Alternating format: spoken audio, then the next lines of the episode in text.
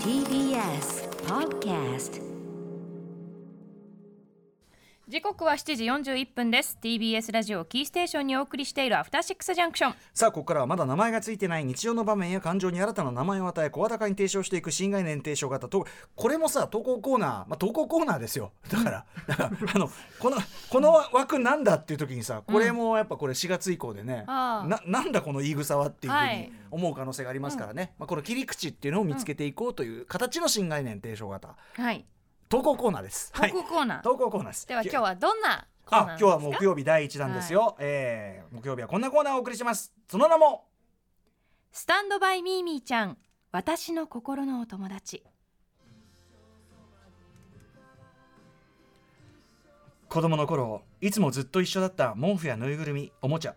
そばにあると心から安らげるそんな私の心のお友達うないりささんの場合それがボロボロになったタオルケットの切れ端通称ミーミーちゃんだったわけです、はい。えー改めてねあの初めて聞く方のためにミーミーちゃん。元はお母様の？母親のパジャマでした。パジャマ。母親が私が赤ちゃんの時にふとベビーベッドにパジャマを投げ入れたところ、はい、そのぬくもりを母だと勘違いし以降ずっと離さなかった。うん。そして私がもう物心ついた時にはすでにそばにいた、はい、あのまあボロッキレの布なん客ですけど。客観的に見るとボロッキレしかもボロッキレボロッキレの布がさらにこう。しかも洗いたくないので、えええちょっとこう人によっては独特な香りえがしていたかもしれない。私にとっては同じような体臭になるわけだかええええら別に良かったんですけどええ。だからでもそんなマイフェイバリット布、はい、はい。そういうのミーミーとある時ですね、えー22歳うん。大学を卒業すはい。る間近、スペイン旅行に行った時に、えー多分お部屋のお掃除のホテルのお部屋のお掃除の方に本当にゴミだと思われてえ捨てられてしまい、はい、別れをあのちゃんと別れを告げる前に、本当に思いもよらぬ別れを遂げてしまった。えー、それミミィちゃんの、うん。まあ、耳の思い出があり、はい。まあ、そういうね皆さんにとってのそういう布であるとか、えーまあ、毛布の切れ端とかね結構そういうのが、まあ、いわゆるこうライナスの毛布と呼ばれるようなね、えーものがあるということで、まあ、こちら皆さんのその皆さんにとってのミミィちゃん、えー送っていただく。これちなみに私母親に問い問い合わせたところ、うん。やはり私はねはい。母の見たところそういうのない。おーただ、えーまあ、親指をねしゃぶる癖があってそれを途中でやめるやめないっていうのははいはい。あったんですけど、それ以外は布云々はないっていうふうに言ど。ってましたねじゃあマリオネットぐらいですかマリオネット。でもマリオネットはちょっとね今回のよく考えたらその趣旨とちょっと違うなっていうのがあって、ただマリオネットは捨ててました。捨ててたはい、それは判明しました。お家になかったはい、判明してました。はい、ということで、えーまあぜひ皆さんのですね、皆さんにとってのミーミーちゃんお寄せいただく、えーコーナーがこの今回ね定番コーカコーナー化したという毎週のコーナー化したということでございます。えーということでぜひ皆さんね皆さんの、えーそのミーミーちゃんを寄せていただいてどえらくなく略してどえらなきしていこうということです。早速第一弾いってみましょうミーミーちゃん。これはじゃあうないさん読みはいましょうか。読ませていただきますラジオネームゴジラの孫マゴラさん歌丸さんうないさんこんばんはこんばんは。僕にとってのミーミーちゃんは0歳の時に母が作ってくれた赤ちゃん用の掛け布団ですタオル地のブランケットに肌触りのいいガーゼ生地のカバーをつけた掛け布団で成長し体の半分も覆えなくなった今でも愛用している心のお友達です今もだ。この掛け布団の名前はピンクさんと言います えー語源は諸説あるのですが中身のタオル生地がピンク色であることから僕が4歳くらいの時に呼び始めたそうです。うん。うないさんのミーミーとは違い僕はピンクさんがなくても寝れるは寝れるので外に持ち出したことはなくそのため今でも現存しているのですがやはりピンクさんがあるのとないのとでは睡眠の質が桁違いに変わってしまうため大人になった今でも卒業できずにいますしかし昨今はピンクさんの経年劣化が深刻で人が見ればボロボロに破れたガーゼカバーがタオルにへばりついたボロ雑巾のようにしか見えないありさまです。ピンクさんからの卒業は考えられないため母にピンクさん2号機の制作を発注しているところです。はいということで、うん、ピンクさんっていうさピンクさあのー、さんがいいよね。んいいですね。のっぽさんみたいなさ、ななんんなんでさんなんですかね。なんですかね。ちょなんかでもちょっとリスペクトを感じられますよね。お姉ちゃん的なポジションだったのかな。ピンクさん。うん感じだでねも一緒だな。結局本当にね。なんかなぞってる歴史が同じなんだよな。ただそのえっとゴゴジラの孫マゴラさんは、はい。あのー卒業は考えられないと言いながら、うん。2号機の制作を発注ってこれ結構なかなか最後にさ意外とえっていう、うん。えそれでいいんだっていう。ただいつか多分本当にもう布がだから消えてしまうもうボロボロひもうええええ繊維になってしまう時がいつか来るわけじゃないですか、ガーゼだよね、うん。うん。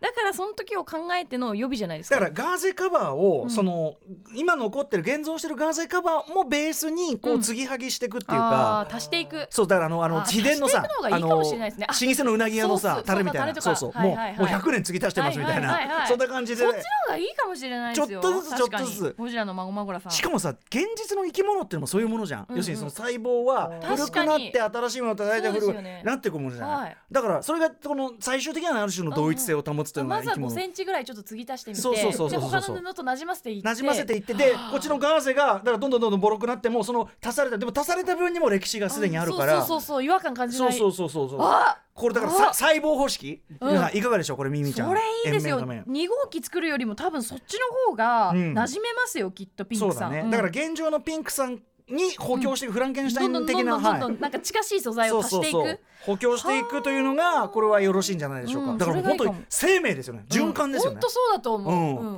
全ては万物はこういうふうになっていくというね、これ全てのミーミーちゃんの解決策かもしれない、ね出ちゃいましたね、はい。初回にして。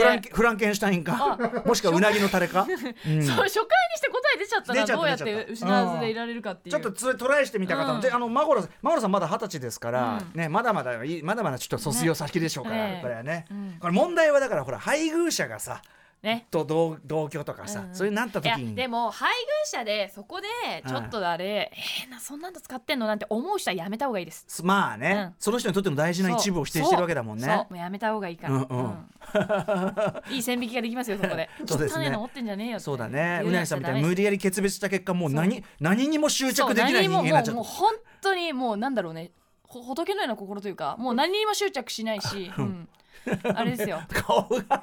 あの、うん、全てにおいて失っても別にそんな痛くない精神力にはなりました。あなるほど。強くなった。何事も。強くなったっていうのはある、うん。うんうん俺でもそのあんあのなんて曲穴がねこんな投げやりな表情する瞬間が ないかなっていう顔してるの皆さんお伝えしたい。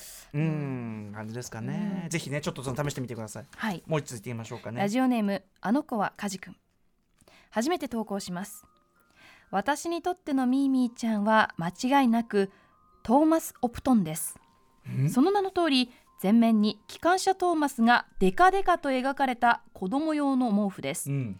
皆さんにとってのミーミーちゃん同様トーマス・オプトンも安眠効果があったので、匂いを嗅ぎながら眠りについたりしていましたが幼少期の私にはそれだけではなく特別な楽しみ方がありました。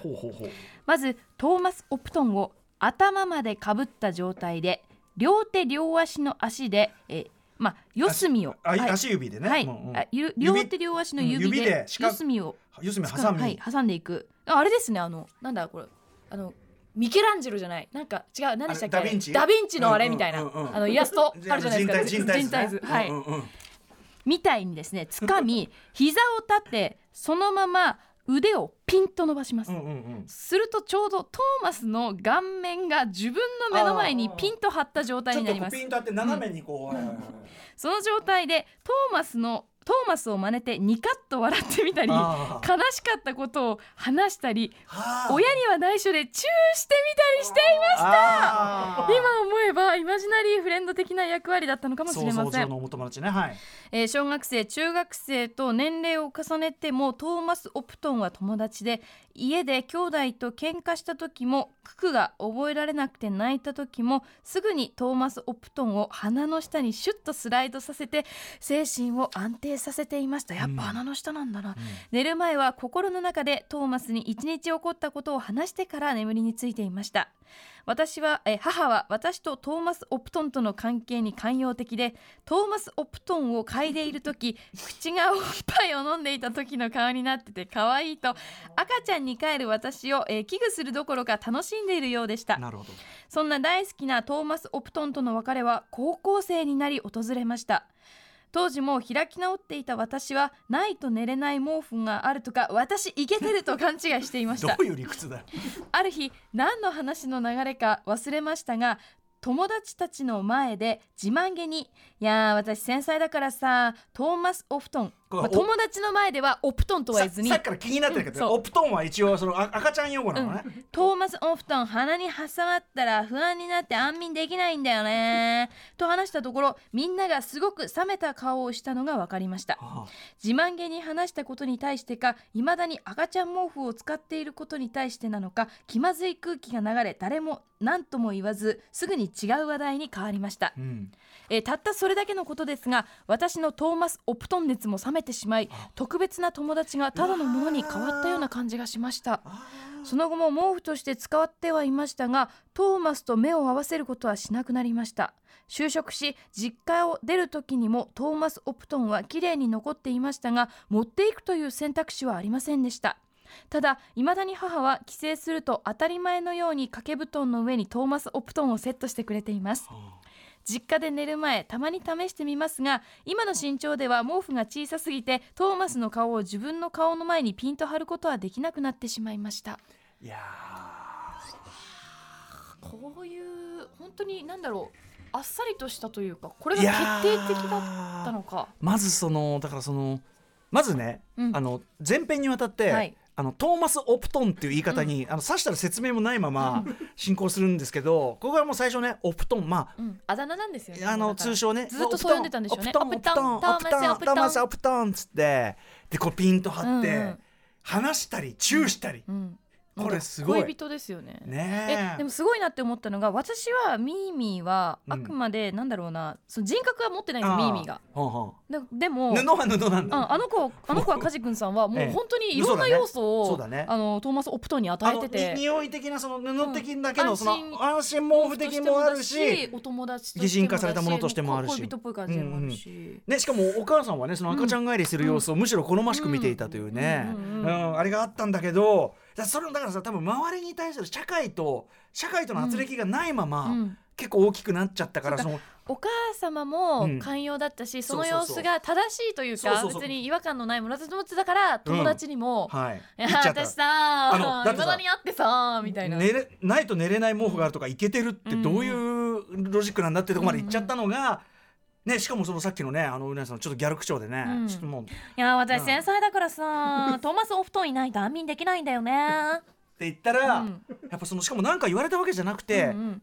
いけてると思ってたから自慢げにね。言ったのに対してなんかその別にディスられたとかじゃなく、うん。